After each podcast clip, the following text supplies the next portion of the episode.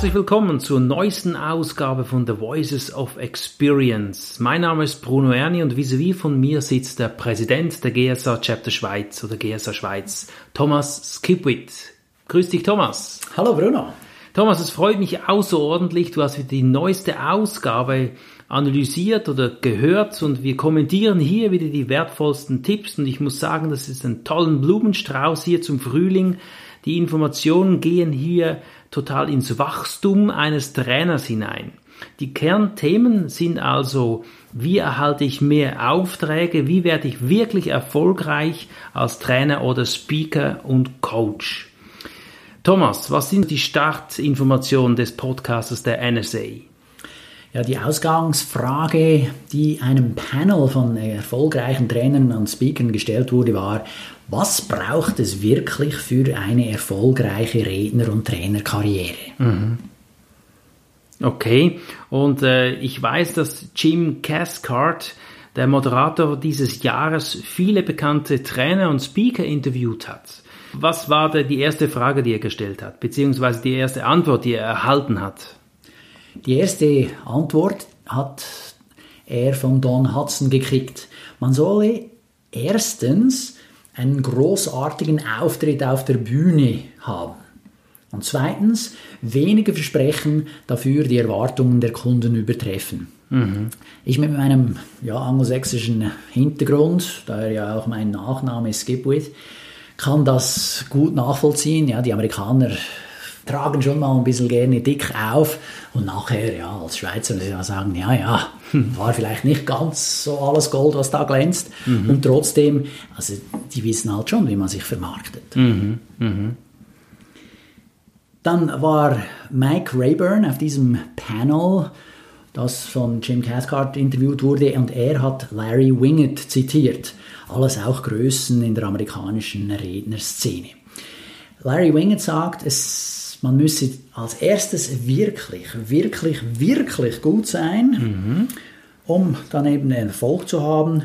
Und man muss ganz, ganz viele Leute auffordern, zu kaufen. Mhm. Weil, ich den Leu weil wenn ich den Leuten nicht sage, hey, kauf, ja, dann passiert nichts. Mhm. Also während dem Referat auffordern zu kaufen. Ja, nein, vorher. Vorher. Ich muss Werbung machen, mich mhm. vermarkten, also mhm. sprich den Leuten ans Herz legen, hey, hier, super Rede, super Inhalte, ich kann euch helfen, noch mehr Erfolg zu haben, damit die dich dann buchen okay. als Redner oder Trainer. Also komm vorbei und werde sichtbar dann für die Leute. Sichtbarkeit, ja. Ja, genau. Wie sieht es denn aus mit Bill Backcrack? War der auch da? Ja, er empfiehlt, man wirkt dann besonders gut, wenn man viele Auftritte hat. Und viele Auftritte kriegst du nur, wenn du dich auch vermarktest. Jetzt der Gedanke, der mir da besonders gut gefallen hat, war, du musst nur in Anführungs- und Schlusszeichen gut sein im Verhältnis zu deiner Gage. Mhm. Und das kann natürlich dann eben auch heißen, dass zu Beginn deiner Karriere du halt dann auch gratis mhm. hier auftrittst. Genau. Wie hast du das erlebt, Bruno? Ja, das stimmt natürlich. Also wenn du auf deinem, bei deinem Zielpublikum bist, dann ist es sicherlich so, das hat mir auch Loda Seibert immer gesagt, dann kannst du kostenlos auftreten, weil da gibt es ja dann Aufträge.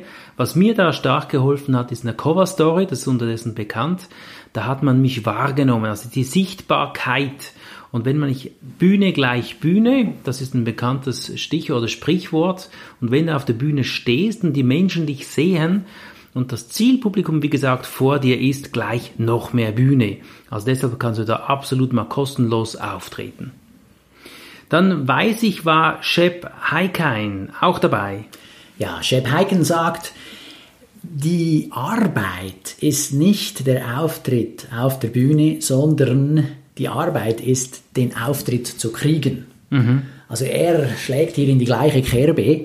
Ja, du musst dich ver vermarkten, weil du kannst noch so gut sein, wenn dich keiner kennt, dann lädt dich auch keiner ein. Mhm, mh. Also hier, die Arbeit ist ganz äh, wesentlich geprägt von sich bekannt machen. Okay, sagt er auch gleich, wie man sich bekannt macht? Hat er da noch einen Tipp oder sowas?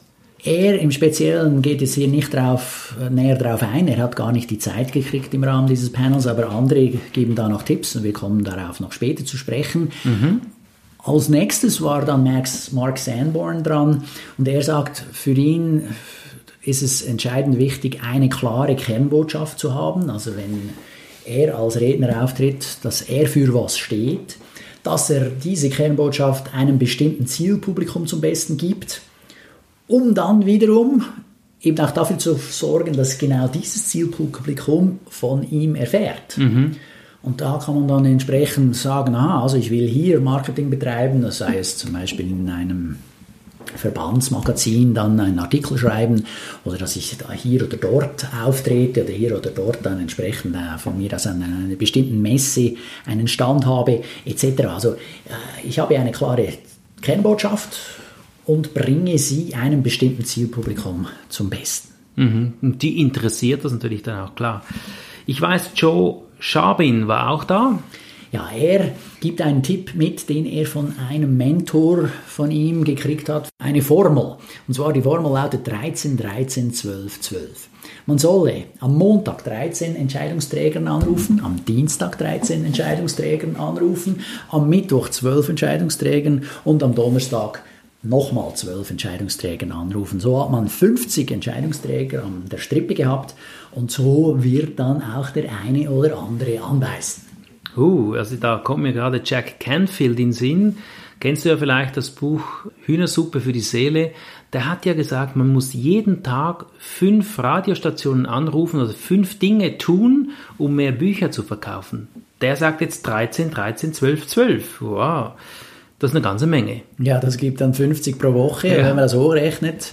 Wenn ich 50 Wochen da lang das mache, dann habe ich 2500 Anrufe pro Jahr. Mhm. Es gibt dann schon den einen oder anderen, den man da erreicht.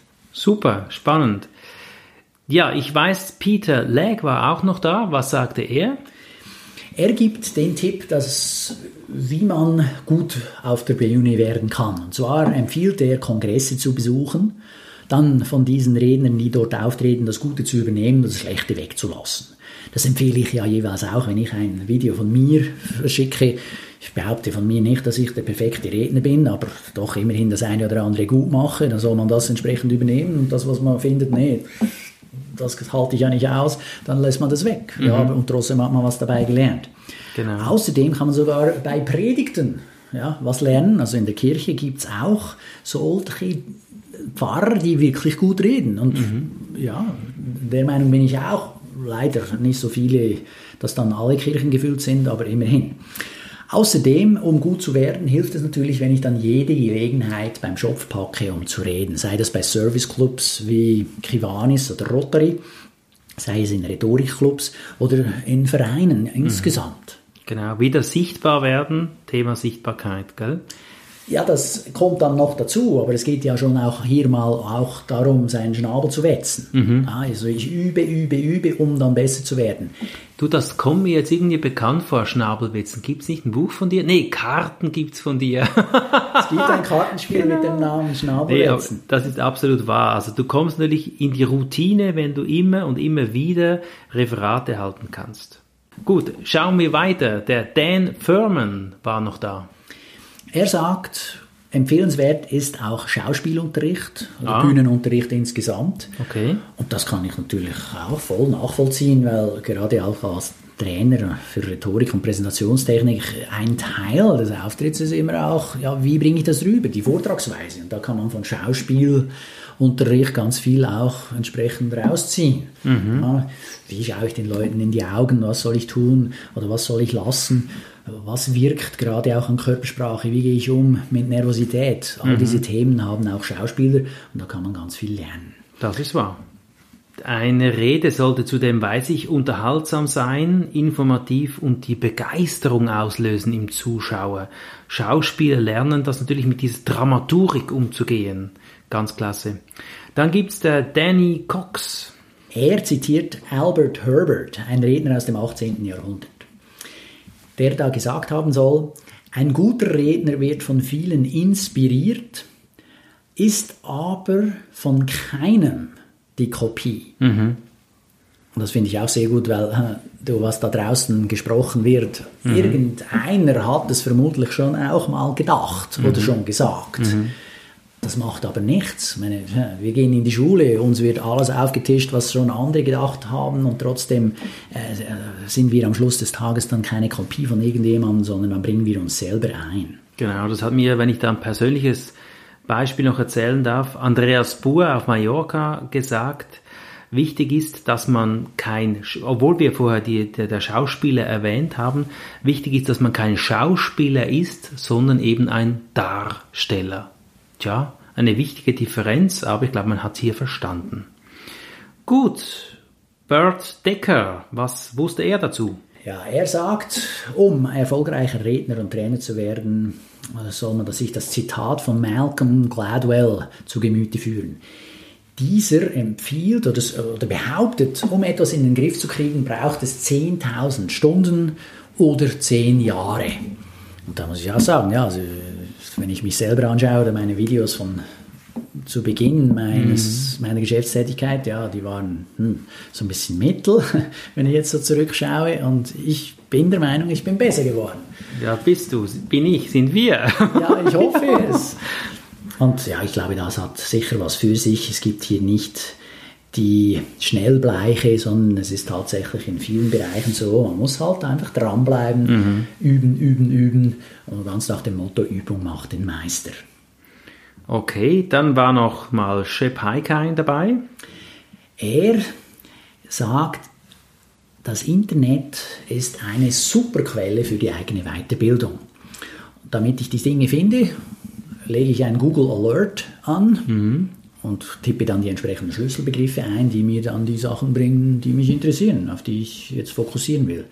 Okay. Es geht nicht darum, dann auch wieder die anderen zu kopieren, sondern um diese Information zu interpretieren und personalisieren. Mhm. Okay.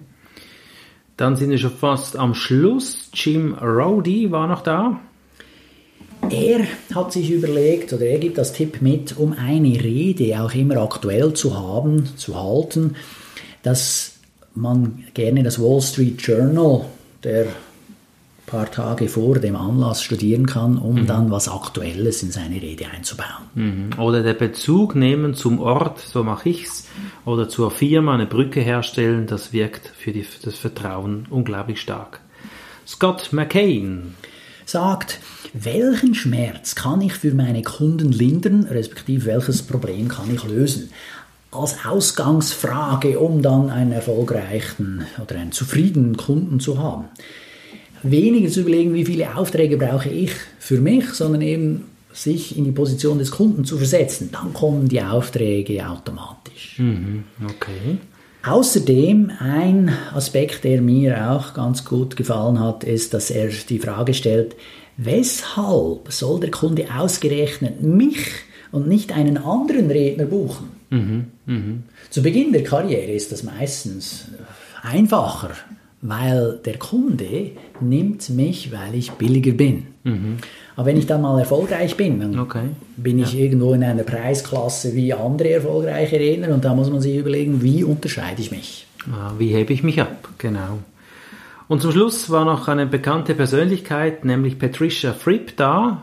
Patricia Fripp war, glaube ich, Präsidentin, gell? Präsidentin der NSA, National Speakers Association, also okay. also die große ja. Schwester von der mhm. German Speakers Association. Sie sagt, sie fragt jeden Kunden, wie er auf sie gekommen ist. Also wie mhm. hat er sie gefunden? Wie hat er von ihr gehört? Und diese Kunden haben ihr zurückgemeldet, dass 90% von diesen Kunden haben sie im Internet gefunden mit einer Google-Suche. Oh, 90%? Krass! Mhm. Ja, also eine Riesenzahl. Sprich, es braucht Präsenz im Internet. Mhm. Und bei ihr finde ich das noch extremer, weil sie ist sehr bekannt. Ja, also schon zehntausende Leute kennen den Namen Patricia mhm. Fripp. Mhm. Und trotzdem noch finden so viele Leute übers Internet zu ihr mhm. mhm. und nicht über eine Empfehlung oder sonst etwas. Das Schöne daran scheint mir, weil das ist auch nicht meine persönliche Präferenz, dass die Kaltakquise entfällt. Mhm. Ja, es gibt für mich persönlich wenig Schwierigeres, als jemandem einfach kalt anzurufen, das Telefon in die Hand zu nehmen. Ach, der Hörer ist so schwer. Autsch, ja, und dann ja. denen versuchen zu erklären, wieso dass die mich jetzt brauchen. Äh, ich habe es viel lieber, wenn mich einer anruft und sagt, sie, wir brauchen das, was sie machen. Mhm. Das ist super. Also, das ist genial. Ja, und, genau. und das passiert jetzt natürlich nach zwölf Jahren Geschäftstätigkeit, ja, praktisch. Kennt man dich jetzt? Konstant, ja, absolut. Schön, schön. Harte Fleißarbeit. Für alle die, die mehr wissen möchten, laden wir herzlich ein, einmal ein, bei einem GSA-Event dabei zu sein. Wo finde ich die Infos, Thomas? Die finden wir auf www.germanspeakers.ch. Da sieht man dann auch all die Anlässe, die wir demnächst geplant haben. Super. Thomas, ich bedanke mich ganz herzlich, dass du den NSA Podcast so genauestens studiert hast. Wachstum war das Thema. Ich wünsche allen Zuhörern einen wunderschönen Frühling. Genießt das Leben und kommt ins Tun. Danke dir, Thomas. Gerne. Ich glaube, diesen Podcast im Speziellen, den kann man mehrmals hören, weil das ist so reich an guten Tipps. Hier viel Erfolg, viel Wachstum. GSA Schweiz kommentierte The Voice of Experience from